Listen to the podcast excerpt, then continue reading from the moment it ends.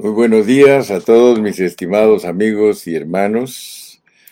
Bienvenidos a su programa Pan de Vida. Aquí estamos dándole gracias a Dios por esta bendición preciosa de poder llegar de nuevo a vuestros hogares, a vuestros carros, a vuestros trabajos, a donde quiera que estéis. Gracias a Dios que podemos estudiar su palabra. Su palabra es transformadora. Su palabra nos lava, dice que el, el lavacro de la palabra. Así que cuando nosotros nos ocupamos en la palabra, nosotros estamos bañándonos espiritualmente. Y esto es lindo, porque Dios nos está limpiando, limpiando cada día. Saludos a todos mis hermanos, hermana Cecilita de la Torre, Dios la bendiga allá en, en Ocotlán, Jalisco. Hermanita Sara Monsalvo, Dios la bendiga hermanita Irma Rojo, hermano Jonathan, Jonathan Juana Cardona. Dios les continúe bendiciendo. Creo que todos estamos listos para ser alimentados en esta mañana. Karina Ramos, Sergio Pocasangre, Jonathan Juana Cardona. Dios los bendiga a todos. Gracias al Señor que tenemos esta bendición de poder estudiar juntos la bendita palabra de Dios, la cual nos instruye Dios bendiga a Romy, Dios bendiga a mi chaparrita, Ana de la Torre, Dios bendiga a mi hermana Leonor, Dios bendiga a mi hermana Miriam, Miriam Freire, allá en Ambato, Ecuador. Gracias a Dios que hasta allá llega nuestra señal. Así que saludamos a todos los hermanos, hermanos de Guatemala, de El Salvador, de México, de Sudamérica, de acá en los Estados Unidos, en las islas, en Europa, en todos lados donde tenemos hermanos que nos escuchan siempre. Reciban nuestro cariño y un abrazote, un abrazote, un caluroso abrazo y un ósculo santo. Que Dios me los bendiga. Muy bien, vamos a continuar eh, estudiando los reyes. Estamos en las generaciones de los reyes. Dios, para que Cristo naciera en esta tierra, usó gente civil, usó gente de la realeza y usó gente despreciada, deportada. Así que en la línea genealógica de Dios naciendo aquí en la tierra como hombre, Él tomó en cuenta a todas las personas. Él no hizo acepción de personas. Él no importa quién seas tú, qué trasfondo tengas, eh, Dios te toma en cuenta ahora también a ti en el Nuevo Testamento para que Cristo nazca a través de ti. Fíjate que esto es muy importante captarlo, es muy sencillo, pero es también muy profundo, que en el Antiguo Testamento eran reyes y nosotros también somos reyes. O sea que Dios es el que dice eso, no es invento humano. Eh, uno puede leerlo ahí en Apocalipsis capítulo 1 y versículo 6 y en Apocalipsis 5 y versículo 10 y también lo puede leer uno en Hebreos que dice que somos real sacerdocio, nación santa, pueblo adquirido por Dios. Entonces, hermano, estamos sobre la palabra. No estamos eh, confundiendo a nadie, no estamos eh, especulando, sino que estamos tocando la pureza de la palabra. Dios bendiga a mi hermano Montalvo, que ya regresó de Zacatecas. Bienvenido, hermano Montalvo. Ya al ratito salimos de vuelta para México, hermano Montalvo, vamos para Ixmiquilpan, Hidalgo, para estar participando en el seminario que Dios nos va a dar 23, 24 y 25 de febrero. Así que estamos en esto, estamos en los negocios de Dios. Hoy nos toca estudiar a el rey Jotam, el rey Jotam. Si usted va conmigo, por favor, vamos a ir a Mateo capítulo 1 y vamos a leer el versículo 9 que dice, Usías engendró a Jotam. Usías engendró a Jotam. Usted sabe que eh, esta sucesión real, porque cuando moría un papá, el primogénito de ese papá tenía el derecho de continuar eh, el reinado que había empezado eh, su hijo, su papá, perdón. El hijo continuaba el reinado del papá. Entonces, para entender bien con claridad a Jotam, vamos a leer dos pasajes, porque hay dos partes de la Biblia en que se encuentra Jotam, y la primera parte es Segundo de Reyes, capítulo 15, y versículo 32 al 38. Vamos a leerlos, porque tenemos que estar bien familiarizados con estos reyes. Segundo de Reyes, capítulo 15, versículos 32 al 38. Dice así la palabra del Señor. En el segundo año de Peca, hijo de Remalías, rey de Israel, comenzó a reinar Jotam, hijo de Usías, rey de Judá. Cuando comenzó a reinar era de 25 años y reinó 16 años en Jerusalén. El nombre de su madre fue Jerusa, hija de Sadoc. Y él hizo lo recto ante los ojos de Jehová. Hizo conforme a todas las cosas que había hecho su padre Usías. Con todo esto, o con todo eso, los lugares altos no fueron quitados, porque el pueblo sacrificaba aún y quemaba incienso en los lugares altos edificó él la puerta más alta de la casa de Jehová. Los demás hechos de Jotam y todo lo que hizo no está escrito en, el libro de las crónicas de los reyes de Judá. En aquel tiempo comenzó Jehová a enviar contra Judá a Rezín, rey de Siria, y a Peca, hijo de Remalías y durmió Jotam con sus padres y fue sepultado con ellos en la ciudad de David, su padre, y reinó en su lugar Acaz, su hijo. Bueno, mire, esta es la primera parte que nosotros podemos leer de Jotam. Eh, podríamos comenzar ya a hablar todo lo que vamos a hablar de Jotam, pero Mejor vamos a leer el otro pasaje en el cual también se encuentra Jotam. Y ese nos manda a segundo de Crónicas, segundo de Crónicas. Y está toda la historia de relativa a Jotam está en tres capítulos, 27, 28 y 29. Pero solo vamos a leer la parte que está en el, en el capítulo 27, versículos del 1 al 9, así no tenemos una lectura tan larga, y vamos a hacer un resumen de este rey. Fíjense pues, dice aquí en el capítulo 27 de Segundo de Crónicas, de 25 años era Jotam, ya, ya lo leímos allá en Segunda de Reyes, Segundo de Reyes, ahora se repite. Segundo de Crónicas, Segundo de Reyes 15, Segundo de Crónicas 27. De 25 años era Jotán cuando comenzó a reinar y 16 años reinó en Jerusalén. El nombre de su madre fue Jerusa, hija de Sadoc. E hizo lo recto ante los ojos de Jehová, conforme a todas las cosas que había hecho Usías su padre, salvo que no entró en el santuario de Jehová, pero el pueblo continuaba corrompiéndose. Edificó él la puerta mayor de la casa de Jehová, y sobre el muro de la fortaleza edificó mucho.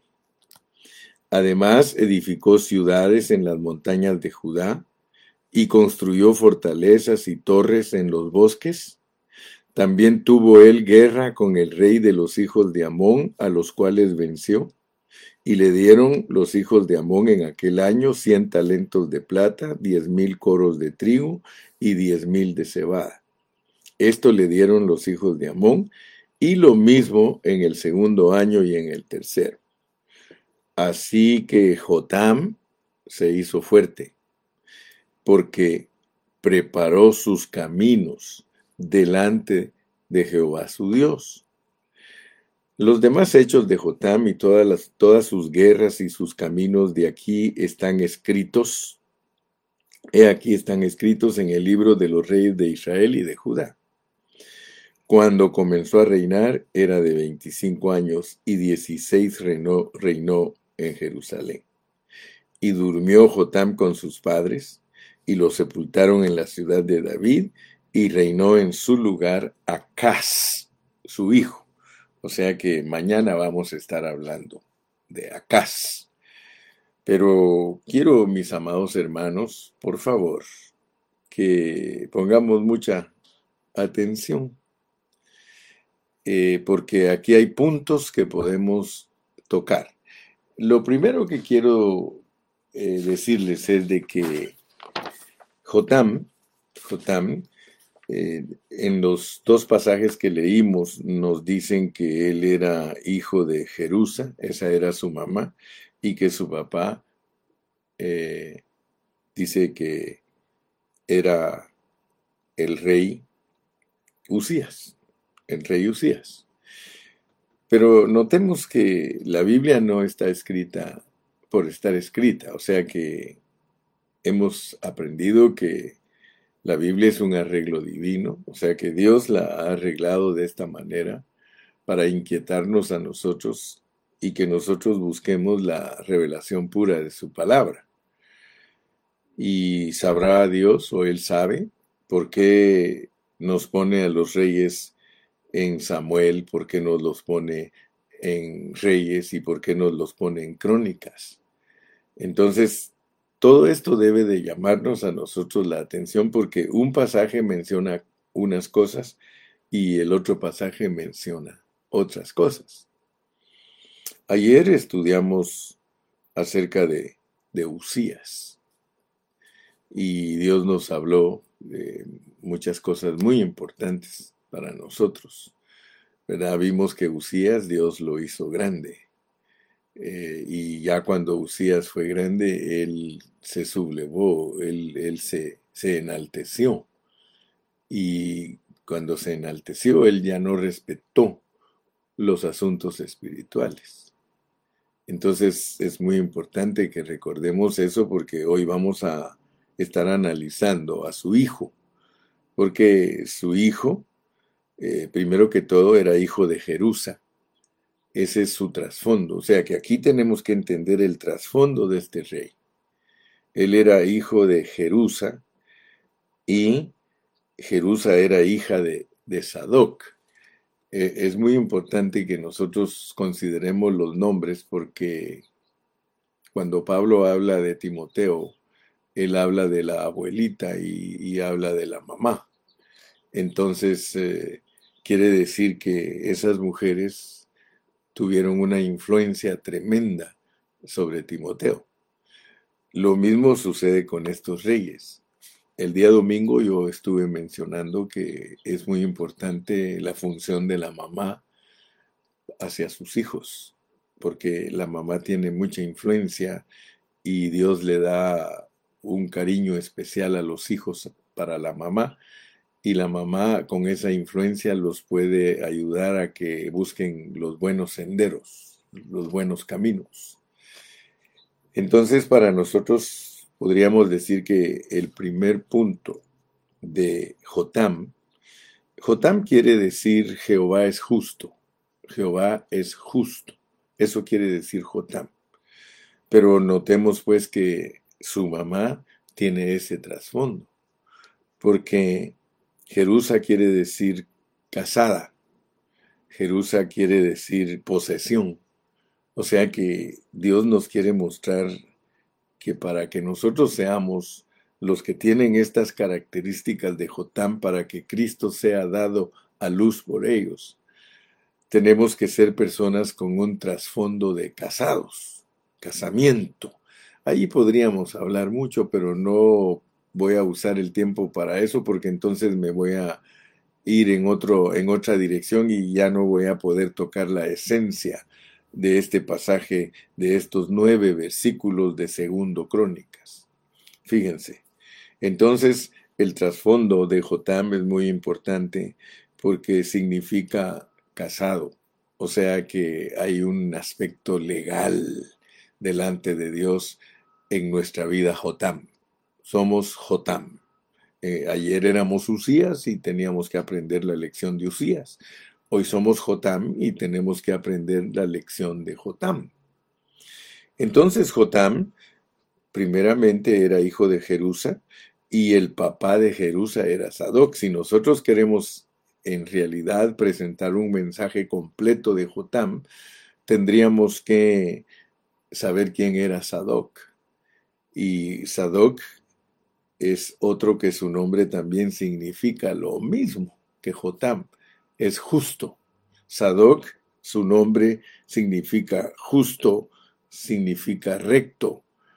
En sí, Sadoc es uno que, un justo que es probado, un justo que es probado.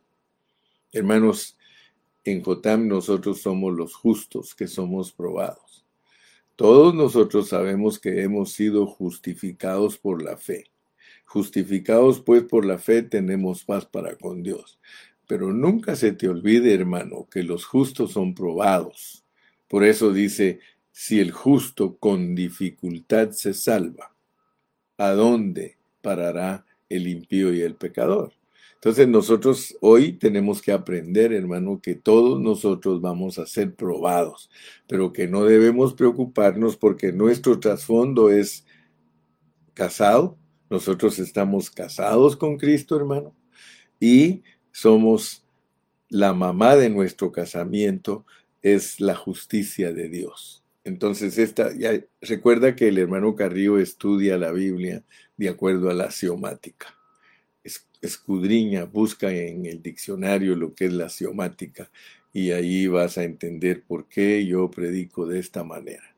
Y la axiomática no es una ciencia nueva, es una ciencia que han usado por muchos siglos los cristianos que quieren entender la Biblia en una forma más profunda. Entonces, con propiedad puedo hablar que nuestro trasfondo eh, como Jotams somos casados, somos personas eh, justas y rectas, pero que somos probados. Gracias a Dios. Entonces, entendiendo ese primer punto, podemos ir avanzando, ¿verdad? Eh, en el versículo 2 dice que hizo lo recto, hizo lo recto ante los ojos de Jehová, conforme a todas las cosas que había hecho Usías, su padre. Entonces, eh, si ustedes leen la historia de, de, Usías, que es la que está antes, antes de esta. Y sabemos que Usías fue un hombre que cuando ya eh, era fuerte, eh, su corazón se enalteció para su ruina. O sea que ayer estudiamos eso, que el orgullo en nosotros es malévolo, el orgullo en nosotros es diabólico y Usías se rebeló contra Dios. ¿Y cómo fue su rebelión? No respetando a los líderes que Dios puso para que lo, le dieran cobertura. Porque todos los líderes que Dios puso eran de la línea de Aarón para poder entrar al lugar de donde se quemaba el incienso, se tenía que ser parte de, de el sacerdocio. Sin embargo, Usías no respetó el sacerdocio y el sumo sacerdote Azarías y todos los sacerdotes que estaban ahí presentes porque dice que él entró con 80 sacerdotes y el sumo sacerdote Azarías y que hizo él quemó incienso lo cual no le era permitido porque no era un líder puesto por Dios para hacer eso. Él era un líder político. Él era un rey, él era un líder que sí tenía que ver con los asuntos políticos de Israel. Ahí entendemos muchas cosas, hermano, que no podemos estar mezclando nuestros asuntos de nuestra vida con los asuntos espirituales, ¿verdad? Eh, muchos no han entendido eso y por eso no se sujetan. Y ayer hablamos todo eso. Pero hoy tenemos aquí un contraste. Hoy tenemos un contraste porque ahora tenemos un hijo, mire, e hizo lo recto ante los ojos de Jehová conforme a todas las cosas que había hecho Usías su padre. O sea que Usías sí hizo cosas correctas, pero hizo cosas muy malas y hemos descubierto que, que Dios así nos tiene aquí en este mundo, como buenos malos o como malos buenos. Somos capaces de hacer cosas buenas como somos capaces de hacer cosas malas. Entonces, mi hermano, dice aquí, salvo que no entró en el santuario de Jehová. Fíjese que ayer era un rey que se enalteció, un rey que se enorgulleció y que no respetó la cobertura espiritual. Y tengamos mucho cuidado en eso, hermano, porque nosotros somos muy baratos para participar en las cosas malas. Nosotros muy fácilmente resultamos hablando mal del pastor, de los diáconos, de los ancianos, hermano. Nosotros de verdad que no tenemos mucho temor. Sin embargo, cuando uno participa en criticar a las autoridades de Dios, Usted se recuerda lo que les pasó a los que criticaron a Moisés, hermano. Pero nosotros somos bien descuidados que nos están enseñando las lecciones con una claridad terrible y nosotros de todas maneras actuamos en una forma descuidada, en una forma irresponsable. A nosotros nos da lo mismo Chana que Juana, dijo por ahí alguien.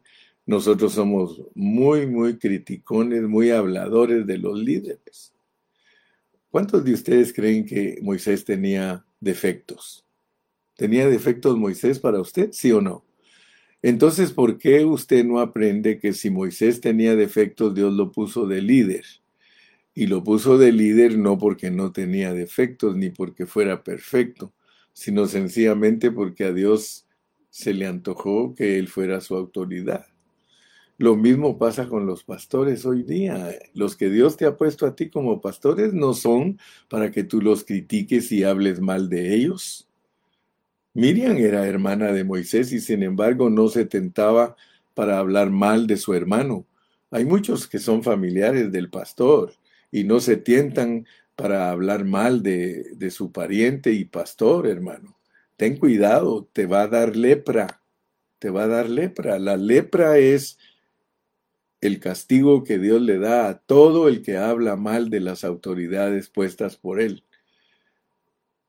Tú no te pones a hablar mal del policía ni del jefe de la policía de tu pueblo y es un leproso porque es un corrupto, acepta mordidas, vende la autoridad. Tú tienes jueces en tu pueblo que se han vendido para eh, dar veredictos falsos pero tú no te pones a criticarlos a ellos. Y si los criticas, pues también te vas a meter a problemas porque las autoridades que Dios, ha puesto, tanto civiles como militares, eh, Dios ya sabe que son corruptas. Pero ¿por qué son corruptas? Porque nosotros somos corruptos. ¿Sí? A nosotros nos dirigen corruptos porque nosotros somos corruptos, hermano. ¿O acaso no le robamos a Dios? ¿O acaso no le robamos a nuestros trabajadores? ¿Acaso no somos injustos, hermano? Claro que lo somos. Entonces, ten cuidado cuando tú criticas las autoridades puestas por Dios, porque tanto civiles como espirituales, es Dios el que las pone. Ahí lo dice Romanos capítulo 13. Entonces nosotros deberíamos de pedirle a Dios que nos ayude a mordernos la lengua porque nuestra lengua está muy suelta. Hay un dicho que aprendí desde que era pequeño Dice, cuidado, mueves la sin hueso. Yo no sé si a lo mejor sería, no sé cómo sería si tuviéramos una lengua con hueso. Tal vez nos costaría hablar más, pero como la lengua es sin hueso, hermano, es un miembro que es indomable, dice la Biblia. Entonces notemos pues que aquí nos ponen un contraste. contrastando a Jotán con Usías, la parte de Jotán para nosotros es mucho mejor es mucho mejor que la, que la, parte Usías. Dice que Jotán no entró en el santuario de Jehová. Él no entró, mire cómo dice, e hizo lo recto ante los ojos de Jehová conforme a todas las cosas que había hecho Usías su padre, salvo que no entró en el santuario de Jehová, o sea que él no usurpó. La parte Jotán de nosotros nos hace respetar a los siervos de Dios la parte Jotam. Nunca se te olvide, Jotam, Jotam. Dile, Señor, Yo anhelo el aspecto de Jotam. Yo quiero ser Jotam, yo no quiero criticar a mis autoridades, yo no quiero hablar mal de mis autoridades, yo quiero sujetarme a mis autoridades para y no meterme en lo espiritual. Miren, no entró en el santuario de Jehová. El otro no tuvo temor, su papá no tuvo temor, su papá se metió y dice que agarró un, incensario y se puso a echar incienso. Y mire lo que dice en el 26-19. Entonces Usías, teniendo en la mano un incensario para ofrecer incienso, se llenó de ira. Y en su ira contra los sacerdotes, la lepra le brotó en la frente delante de los sacerdotes de la casa de Jehová, junto al altar del incienso. Hermano, yo creo que tenemos que aprender esa lección, hermano. Tenemos que aprender a respetar nuestras autoridades espirituales. Eso significa que Jotán no entró en el santuario de Jehová. Yo me recuerdo que ah, había una vez un señor que decía, allá en Guatemala decía, cada chango en su, en su columpio, cada chango en su columpio. Hermano, todos tenemos una delegación de Dios y a todos nosotros nos toca desarrollarnos delante de Dios en el trabajo que Él nos ha puesto a hacer, pero debemos de coexistir nosotros debemos de coexistir con paz. Sí, la coexistencia pacífica es muy importante, respetándonos los unos a los otros, hermano. Respeta, aún el niño merece respeto de nosotros. Hay muchos hermanos que no respetan a los niños. Y le estoy hablando de la congregación de los justos, la congregación de los cristianos. Hermano, aprendamos a respetar a todas las personas, hermano especialmente a nuestros líderes, porque ese es Jotam, él sí aprendió. En tu parte Usías no aprendes a respetar a los líderes, pero en tu parte Jotam, Dios te pone que sí, sí se puede, sí se puede. Si tú dejas fluir a Jotam, que es aspecto de Cristo en nosotros, porque todo lo bueno es aspecto de Cristo. Por eso cuando el joven rico le dijo a Jesús, Maestro, bueno, él le dijo, ¿por qué me llamas bueno? Porque quería saber si realmente sabía por qué Jesús era bueno. Bueno, aquel muchacho no pudo contestar su pregunta. Entonces ahora veamos pues que el trasfondo de Jotam es muy importante porque viene de un casamiento para ser probado como justo y que no interviene en chismes, no interviene con la lengua hablando mal de sus autoridades. Yo creo que debes decir, líbrame Señor, así como hacen algunos que se hacen la crucita en la boca, ¿verdad? Haciéndose la crucita en la boca, dice, así tal vez no voy a, no voy a hablar mal de nadie. No hables mal de nadie, hermano. No hay necesidad, hermano, eso se llama maldecir. Hablar mal de las personas es maldecirlas, hermano. ¿Sí? Tenemos que, hermano, pedirle a Dios, mire, Dios nos quiere limpiar, hermano. Dios, Dios, Dios quiere hacer su obra en nosotros, pero nosotros somos tan sencillos, hermano. Tan simples, pues. Tan simples. Y por eso dice la Biblia, ¿hasta cuándo, oh simples, amaréis la simpleza? ¿Hasta cuándo, oh simples, amaréis la simpleza? Hermano, tenemos que pedirle a Dios mucho. Nosotros tenemos una lengua muy, se desliza fácilmente, hermano. No nos deslicemos, hermano.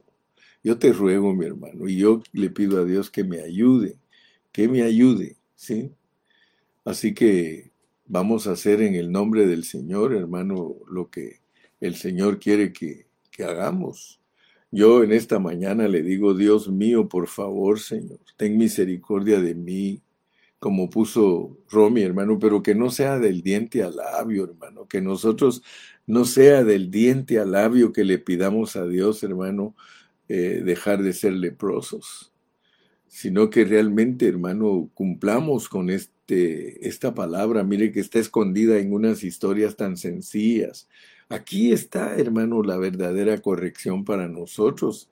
Si usted lee Romanos 15:4, usted se va a dar cuenta que Dios dice, hermano, que todas estas cosas han sido escritas para nuestra instrucción, hermano, para enseñarnos. Muy bien. Entonces sigamos adelante, leamos el versículo 3. Edificó él la puerta mayor de la casa de Jehová. Aleluya, hermano. Tú sabes quién es la puerta, ¿verdad que sí? Tú sabes que estamos estudiando las figuras de todos estos hombres. ¿Quién es la puerta, hermano? ¿Quién es la puerta mayor? ¿Quién es la puerta mayor? La puerta mayor, hermano, es Cristo. Sí, sí, el día, él dijo un día y en Juan 10, yo soy la puerta. El que por mí entrare, dice, entrará y saldrá y encontrará pastos delicados, hermano. Jesucristo es la puerta, Él es la puerta del redil, Él es el camino hacia el Padre, hermano. Entonces, eh, solo miren lo, lo, grandioso que logró, lo, lo, grandioso que logró Jotam, hermano, edificar la puerta mayor de la casa de Jehová. Edificó la puerta mayor de la casa de Jehová. ¿Cuál es la casa de Jehová, hermano? En el Antiguo Testamento la casa de Jehová era el templo. Pero en el Nuevo Testamento la casa de Jehová es la iglesia. Y hay una puerta, hay una puerta para entrar a la iglesia. Esa puerta para entrar a la iglesia es la puerta mayor, es Jesucristo, hermano. Así como Él es la puerta del redil de la ley, porque Él metió a todo el pueblo de Israel en el redil porque era de noche. Ahora es de día, hermano. Ahora es de día. Ahora el Señor dijo que saliéramos del redil, pero nos metió a la iglesia, hermano. Ahora nosotros estamos en la iglesia.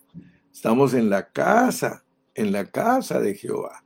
Los judíos estaban en el redil de la ley. Nosotros estamos en la casa donde está la gracia y que la puerta mayor es Jesucristo. Y mire lo que dice, y sobre el muro de la fortaleza edificó mucho. Aquí usted tiene que ir a Apocalipsis, hermano, y darse cuenta que hay una ciudad porque la iglesia no solo es la casa, la iglesia se vuelve una ciudad. Eso es la, esa es la figura de la piedra que, que es la, la piedra que desmenuza, la piedra que es lanzada que se vuelve una montaña. Y, y la, la, Nueva Jerusalén es una montaña, hermano. Entonces son términos espirituales para entender eh, la revelación divina nosotros podemos darnos cuenta que el muro, el muro, fíjese que los cimientos de la ciudad son los apóstoles, las puertas de la ciudad son los patriarcas. Y, nosotros, de, nosotros tenemos parte también ahí. Nosotros, hermanos, eh, dice que si nosotros somos personas obedientes y vencedores, que algunos de nosotros nos van a hacer columnas del templo. Pero así como los cimientos y las puertas, aquí esa ciudad tiene muro. Y el muro tienen que ser personas eh, que Dios glorificó y que las tiene formando parte de esa ciudad. Dice que nosotros al ser Jotams vamos a edificar mucho sobre el muro vamos a edificar mucho sobre el muro. Significa, hermano, que la, la vida, la vida nuestra, la vida nuestra, significa que la vida nuestra sirve para que edifiquemos sobre el muro que son personas, personas que son parte de la nueva Jerusalén. Ahí todos, todas son personas, hermano. Los cimientos son personas, las puertas son personas, los muros son personas, el templo son personas, las columnas son personas, personas glorificadas, hermano, personas que Dios en esta tierra las perfeccionó para que formen parte de la nueva Jerusalén. Entonces, cuando nosotros actuamos como Jotam, que somos personas casadas, probadas, ¿sí? y somos personas que respetamos a los líderes, porque no intervenimos en el santuario con nuestro incensario llevando incienso, sino que sabemos respetar el sacerdocio. Entonces nosotros somos los que edifican la puerta mayor. Significa que le damos a, a Cristo el lugar que le corresponde. Cristo es la entrada para nosotros al templo, hermano. Nosotros podemos entrar a, ser los que habitan allá adentro con Dios, hermano, cuando nosotros eh, pues, tenemos el corazón de Jotam. Seguimos leyendo, dice el versículo 4, además edificó ciudades en las montañas de Judá y construyó los eh, y construyó fortalezas y torres en los bosques también tuvo él guerra con el rey de los hijos de Amón, a los cuales venció, y le dieron los hijos de Amón en aquel año cien, talentos de plata, diez mil coros de trigo y diez mil de cebada. Esto le dieron los hijos de Amón. Y lo mismo eh, en el segundo año y en el tercero. Eh, Mire, como usted ya entiende cómo estudia la palabra de Dios el hermano Carrillo, eh, todas esas personas, los amonitas, los amonitas y los moabitas, eran personas que habían resultado de un incesto. Todos nosotros sabemos que ellos no podían entrar al templo, estaban eliminados y eran personas que habían nacido de un incesto. O sea que nosotros podemos colaborar para todos los hermanos y, todos los cristianos que están mal nacidos, ¿verdad? Hay cristianos que están mal nacidos, o sea que no los han engendrado personas correctas, los han traído con engaños, con doctrinas falsas, los han traído. Usted sabe todo el significado de estas figuras, ¿sí? Pero dice aquí que hay algo y nos vuelve a repetir, versículo 6. Dice, así que Jotán se hizo fuerte pero aquí está porque él era fuerte, mire, porque preparó sus caminos delante de Jehová su Dios. ¿Se da usted cuenta que Jotam es muy importante en nuestra lección espiritual? Porque él preparó sus caminos, él preparó sus caminos delante de Jehová su Dios.